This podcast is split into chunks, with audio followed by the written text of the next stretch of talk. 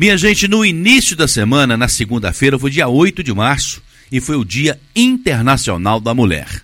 Registramos, parabenizamos, só que hoje, sábado, com a presença do Dr. Gerson Matede, médico de família, naquele quadro nosso Saúde no Ar, onde eu converso com ele direto da Unimed Pleno, eu sugeri ao Dr. Gerson que falássemos sobre a saúde da mulher. Dr. Gerson, seja muito bem-vindo ao Jornal Indica Notícia. Muito boa tarde para o senhor. Muito boa tarde, sou André. Muito boa tarde, ouvintes da Rádio Educadora.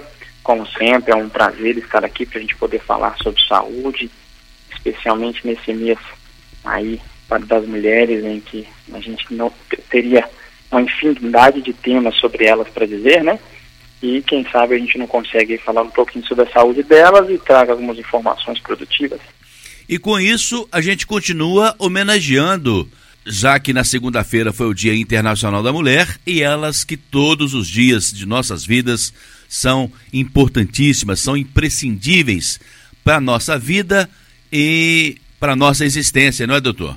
Exatamente, né, Sodré? Há poucos dias foi solicitado é, uma palestra sobre saúde da mulher e, e que me marcou muito e coloquei num dos, dos slides da palestra que todos, é, metade do mundo são mulheres, a outra metade são filhos dessas mulheres. É verdade. Então, todos nós viemos aí de uma gestação materna, temos irmãs, temos mães, temos tias, temos amigas, temos pessoas próximas e mulheres próximas que nos nutrem, nos sustentam, nos dão carinho, nos dão sabedoria, força, né? São extremamente significativas para nós e que nós amamos. É, um mês é pouco, sim, para poder falar de todo o contexto do universo feminino e, e esse Dia da Mulher vem e a gente não pode esquecer os primórdios dele, né? Em função é, das lutas de igualdade de gênero, da melhoria das condições para as mulheres no mundo que ainda carece de muitas melhorias, já tivemos algumas desenvolturas, mas ainda sabemos que a sociedade mundial e a brasileira não é diferente, ainda é muito enraizada no machismo e nós precisamos mudar isso gradualmente, com reconhecimento de cada um do próprio machismo que, que foi embutido, seja no convívio social ou na criação, e que a gente tem que reconhecer esse machismo em nós e fazer o possível para mudar. Afinal, a vida é uma eterna mudança, uma eterna evolução. A gente só conhece isso, consegue fazer isso, reconhecendo os nossos acertos e os nossos reforços positivos e reconhecendo também os nossos erros e as mudanças que se fazem necessárias no decorrer da vida, através do aprendizado, da sabedoria, dos exemplos a serem seguidos. E em relação ao machismo não é diferente, né? O exemplo que a gente deve seguir não é o da manutenção deste, e sim da mudança em relação a esse, né? Da gente fazer cada vez mais em prol da igualdade de gênero. E mudar uma situação que é milenar é preciso muito diálogo, né, doutor? É, bastante diálogo, bastante compreensão, bastante conhecimento né, em relação a qualquer assunto que a gente não parou para pensar, ou a gente não percebe, ou a gente desconhece, né? O diálogo ele traz informação, ele traz conhecimento. A gente fala aqui em todos os programas que o que mais salva vidas é informações de qualidade, a educação de saúde, né? os portugueses gostam de chamar de literacia em saúde. Isso é o que mais previne mortes, o que mais previne é, agravos à saúde e para diminuir o machismo, a violência contra a mulher, as desigualdades, necessita muita informação, muito conhecimento, muita empatia, muito entendimento do lado do outro, daquilo que a gente não conhece. E isso, obviamente, vai gerar redução de morte, redução de danos, né, e benefícios à saúde. Doutor Gerson, a gente tem acompanhado aí no noticiário de que durante a pandemia, onde as pessoas, em alguns casos, ficaram mais em casa, houve uma violência exacerbada contra a mulher. Isso é fato. Talvez com diálogo também a gente pudesse mudar esse quadro que é ruim até de noticiar, né, doutor?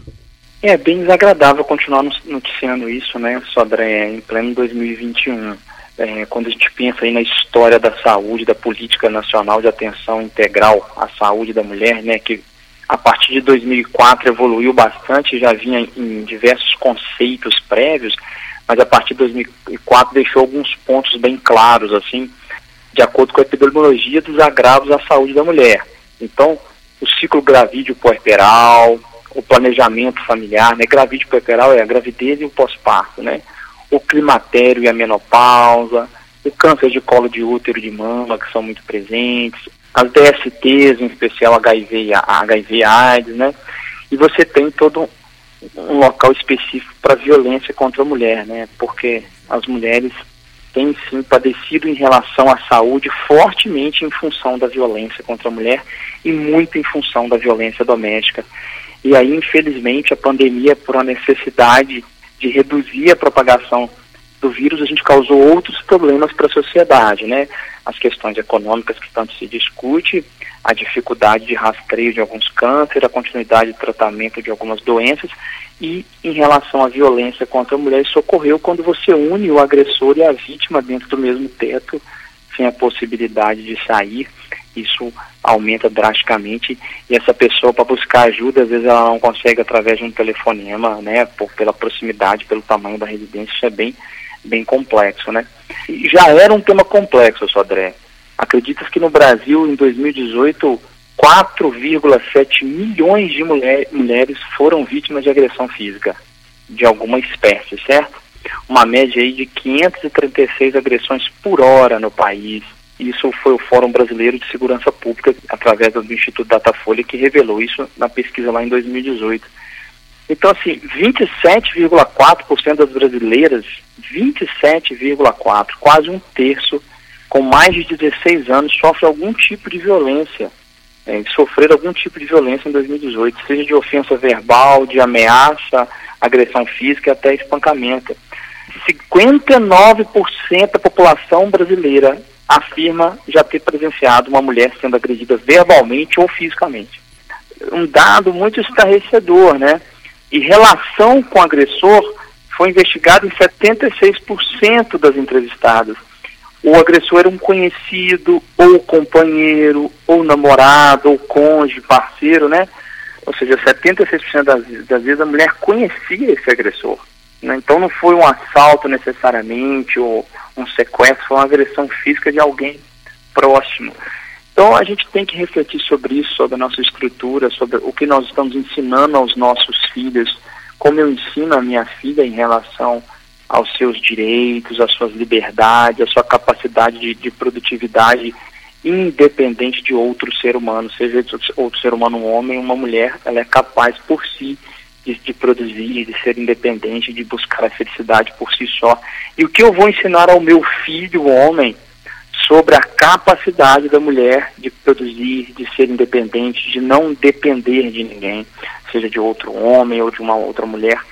Então, porque esse filho também cresça entendendo isso, a gente tem que ensinar os dois lados, né? Ensinar o empoderamento feminino para as mulheres, para os nossos filhos, é importante, mas também ensinar para os nossos filhos homens o respeito, é, a igualdade, a capacidade mútua, as diferenças anatômicas e biológicas que existem não impedem uma boa convivência ou aquisição de profissões. Tudo isso é muito individual, assim como a escolha só é política, a escolha esportiva de time ou a escolha sexual. Né? Ela é muito individual e, e não é a diferença religiosa, política ou esportiva que diferencia as pessoas em serem melhores ou piores. Assim como não vai ser com o gênero, com o sexo, com o meu sexo ou com a minha escolha de gênero, vai definir se eu sou melhor ou pior que alguém. Né? Todos nós temos direito de de sermos plenos, de, de, de atuarmos em nossa plenitude, independente aí da nossa origem em termos de gênero, em termos de família, em termos de escolha sexual. Doutor Gerson, essa violência está ligada de alguma forma a questões econômicas? Tá, tá muito ligada sim, Sodré, né? Infelizmente ainda existe uma enorme dependência financeira de algumas mulheres Vários estudos mostram diferenças de até 30% de salário em mulheres e homens com a mesma formação, ocupando o mesmo cargo.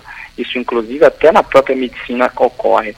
Então, a gente faz um comparativo das pessoas com a mesma formação, mesma qualificação técnica, vezes mesmo tempo de experiência, mas com salários maiores para homens. Isso ainda ocorre e isso em toda a estruturação de sociedade acaba gerando aí uma dependência maior financeira da mulher, até às vezes pela, pela educação familiar, né? Pela educação apenas para a busca de, de um casamento ou de um relacionamento fixo e ao invés de buscar a, também a independência, buscar também a, a qualificação técnica no decorrer da vida. Isso faz com que algumas mulheres ainda vítimas de, de agressão, não consigam buscar é, apoio ou saída daquela situação ou mudar de vida, porque é toda uma mudança de estruturação de vida, pois se é mais de 70% dos agressores são pessoas conhecidas, então aquela mulher sair daquela situação depende dela mudar um contexto de vida muito importante. Eu acho que a questão econômica ela vai muito além, não é, doutor? Porque, por exemplo, uma mulher no pré-natal, a mulher está grávida, precisa fazer o pré-natal, precisa ter o acompanhamento, para que a criança possa vir mais saudável, para que ela possa também ter um pré-natal com tranquilidade, com segurança, para que continue diminuindo a mortalidade infantil e também a mortalidade das mães na hora do parto. Eu estou citando a questão econômica para dizer o seguinte: uma mulher de famílias abastadas, evidentemente que ela vai ter um acompanhamento com muito mais tranquilidade financeira, vamos dizer assim. Uma mulher que não tem essa condição financeira tranquila, ela vai depender do SUS, vai depender de enfrentar muito mais filas, e aí é preciso que esta discrepância diminua, não é, doutor? Exatamente, Sodré. Existe um documentário muito interessante sobre a lei dos cuidados inversos. Essa lei já proposta na Inglaterra, ali depois do pós-guerra na evolução do tempo, das décadas, foi se vendo que as pessoas que mais tinham necessidade de cuidado em saúde, pela maior vulnerabilidade social, vulnerabilidade da saúde, né, por questões nutricionais, exposição à, à contaminação, falta de acesso ao saneamento básico, eram as pessoas que tinham menos acesso a cuidados de saúde, né? Acesso aos profissionais de saúde, médicos, enfermeiros, enfim. E isso ainda persiste, de certa forma, em muitos locais do Brasil, é um grande exemplo disso a diferença financeira, a condição social, inclusive como várias vezes a gente já falou aqui no programa, ela é um determinante de saúde. Né? A OMS determina que saúde não é a ausência de doença, e sim o bem-estar biopsicossocial. Nós repetimos isso aqui várias vezes como mantra no programa. E não seria diferente em relação à saúde da mulher. Então, as mulheres que têm menos acesso, às vezes estão mais vulneráveis em termos nutricionais, em termos de vulnerabilidade social financeira, né? A, a, maior, maior, risco de contaminação ou maior risco de violência doméstica. E por isso nós temos que mudar esse cenário sim, você tem total razão. As evoluções históricas aí da, das políticas de atenção à saúde da mulher, sempre pensando num cuidado integral da mulher, elas veio sendo incorporadas lá nas primeiras décadas do, do, século XX, mas sempre de forma muito limitada, né? As questões eram muito mais relacionadas à gestação e ao parto apenas. E a saúde da mulher vai muito além disso, né? os programas materno-infantis elaborados nas décadas de 30, 50 e 70 traduziam essa visão mais restrita sobre a saúde da mulher, baseada apenas na, na especificidade biológica e no papel social de mãe e doméstica da casa, sabe? Responsável pela criação dos filhos, por um cuidado de saúde dos filhos, dos demais familiares ou, da educação. Hoje a gente entende que vai muito além disso, né? É uma evolução, a mulher inserida aí no mercado de trabalho cada vez mais, e espero que isso aumente cada vez mais, vai gerar novas nuances em saúde, novos conteúdos a serem programados para o cuidado da saúde dessas mulheres. E veio mudando gradualmente desde a década de 70, a década de 80, e aí essa política de 2004 para cá, né, da saúde integral da mulher, ajudou muito a mudar esse acesso no SUS. Inclusive, Sodré, para que a mulher seja ativa nesse processo de cuidado do próprio corpo e nas decisões sobre a sua própria saúde, como isso é, é fundamental para qualquer pessoa que busca um serviço de saúde, né? E nesse então, quesito de cuidar da saúde, ela está muito na frente dos homens, né? Muito bem lembrado, Sodré. Hoje em dia é, elas buscam muito mais a saúde, acabam ainda sendo muito mais responsáveis pela saúde dos filhos, na né? imensa maioria das, das consultas pediátricas, infantis, a presença da mãe, da avó é mais comum do que a presença, às vezes, do pai e do avô, por diversos motivos, inclusive ainda por esse contexto machista de sociedade que obriga os homens a estarem mais no mercado de trabalho, né? O machismo é prejudicial para os dois lados, né, Sandré? Não só para a mulher, mas para Verdade, para a família toda para a família toda, exatamente, não traz benefício para ninguém. Nesse contexto, as mulheres tendem a cuidar mais da saúde, inclusive vivem mais que os homens. Claro que pode ter um contexto biológico nessa história, mas tem um contexto social também, entre eles elas buscarem mais o cuidado, e isso foi uma evolução, então a gente já ganhou muitas evoluções, inclusive no próprio SUS, né? E seria e assim, contraditório se não vivesse mais do que os homens, porque se elas cuidam mais, tem que viver mais, né? É verdade. Se se dedicam mais a isso, a esse cuidado, essa nuance do cuidado, elas vivem mais. Está aí uma boa lição a ser aprendida, né? Cuidar, amar, buscar o bem daqueles que você ama, pode ser um fator protetor para a saúde, né, Sodré? Pode sim, doutor. Pode ser um fator protetor para a saúde. Hoje eu estou conversando com o doutor Gerson por telefone. Nessa pandemia, a gente vai falando por telefone. Enquanto durar a pandemia, a gente vai evitando o máximo de aglomeração e, com isso, vamos continuando a bater esse papo por telefone com o doutor Gerson todo sábado aqui no quadro Saúde no Ar, direto da Unimed Pleno. Doutor Gerson, mas tem a questão também da mulher no mercado de trabalho. E com isso ela trabalha muito. A gente só falou agora há pouco sobre o machismo. A mulher no mercado de trabalho, ela tem trabalho fora, trabalho em casa.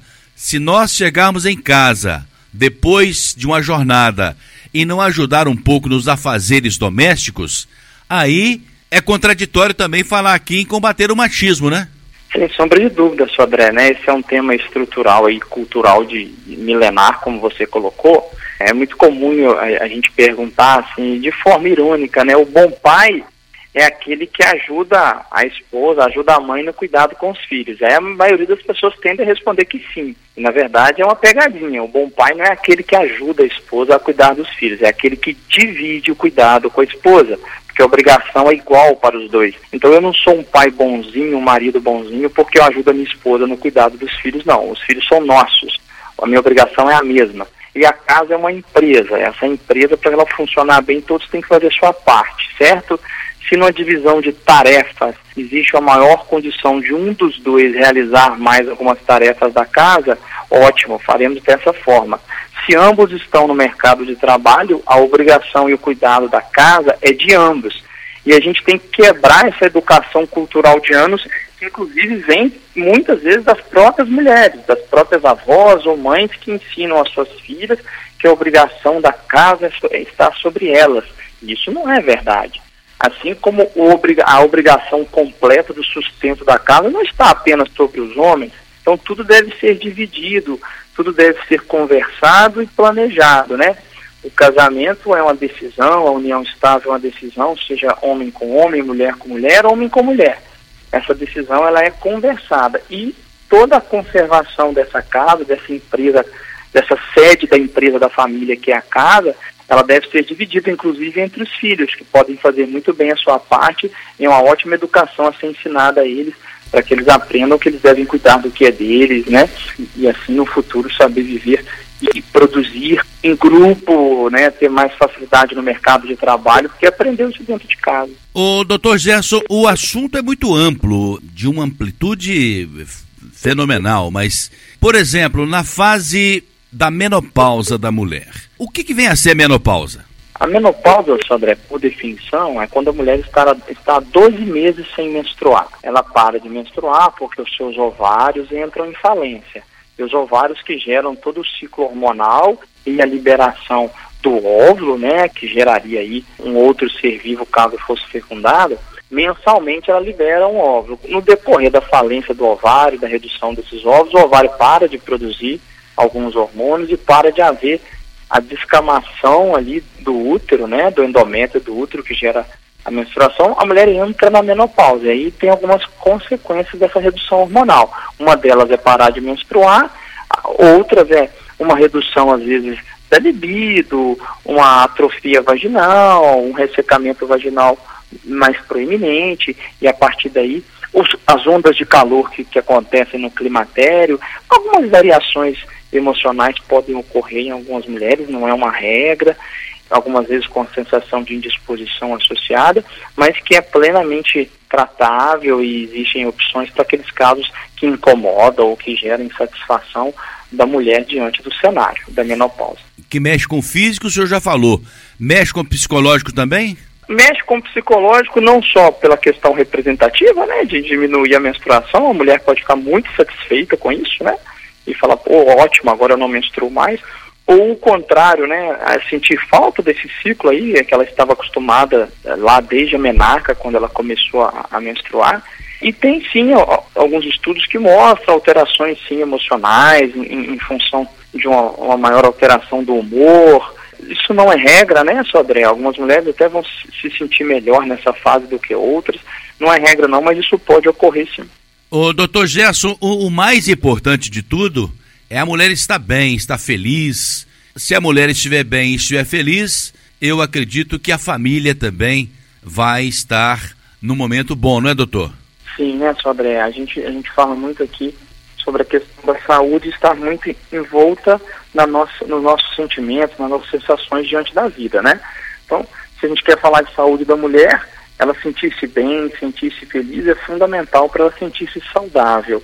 E, consequentemente, a família como um todo tende a sentir-se mais saudável, porque é uma referência muito forte para todos nós, né? A, a mãe, a pessoa a mulher presente ali dentro de casa, dentro da nossa família, né?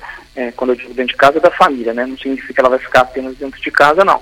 Então, quando ela está bem, os outros envolvidos nessa família também vão ficar bem, né? Tem esse papel fundamental.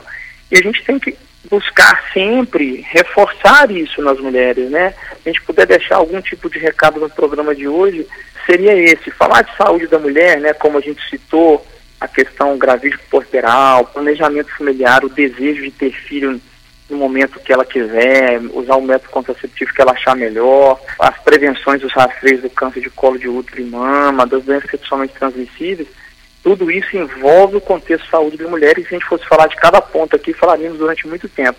Acho que o mais importante é deixar o reforço da importância da mulher sentir-se bem com o que ela é, com o ser humano que ela é independente de ser mulher ou não ser mulher, ser feliz com o que ela é, com o que ela produz, com o que ela faz, com o corpo que ela tem, não cair aí numa falácia de moldes de, de corpo de sociedade considerados ideais ou não, e sim buscar ser saudável com o seu corpo, saudável com a sua sexualidade, que é uma nuance muito importante do ser humano, saudável com a sua alimentação, saudável com as suas conquistas, com a sua produção é, financeira e laborativa e buscar cada vez mais independência e não aceitar condições impostas.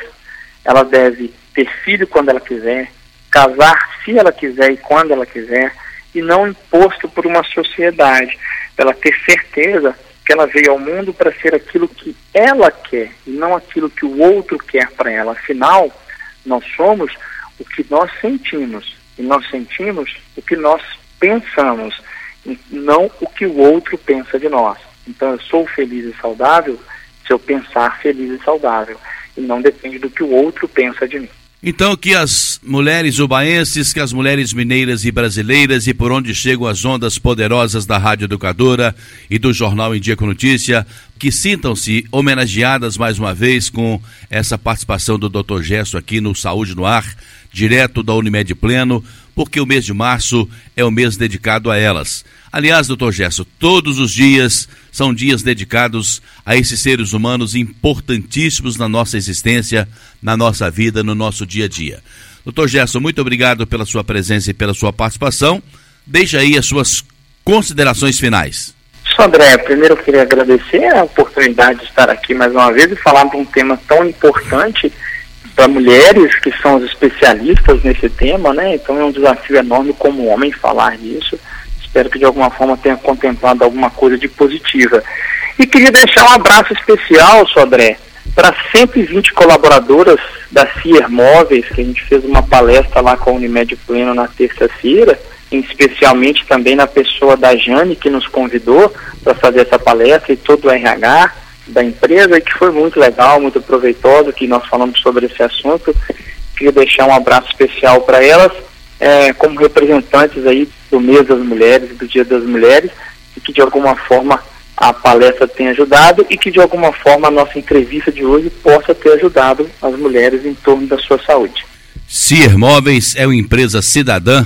Um abraço aí para o Ismael, para a senhora Jane e para todas essas 120 colaboradoras dessa empresa que cresce e, como eu disse, é uma empresa cidadã. Um abraço aí para o pessoal da Cier Móveis. E para o doutor Gerson, um abraço e até semana que vem. Um abraço até semana que vem, Sodré e ouvinte.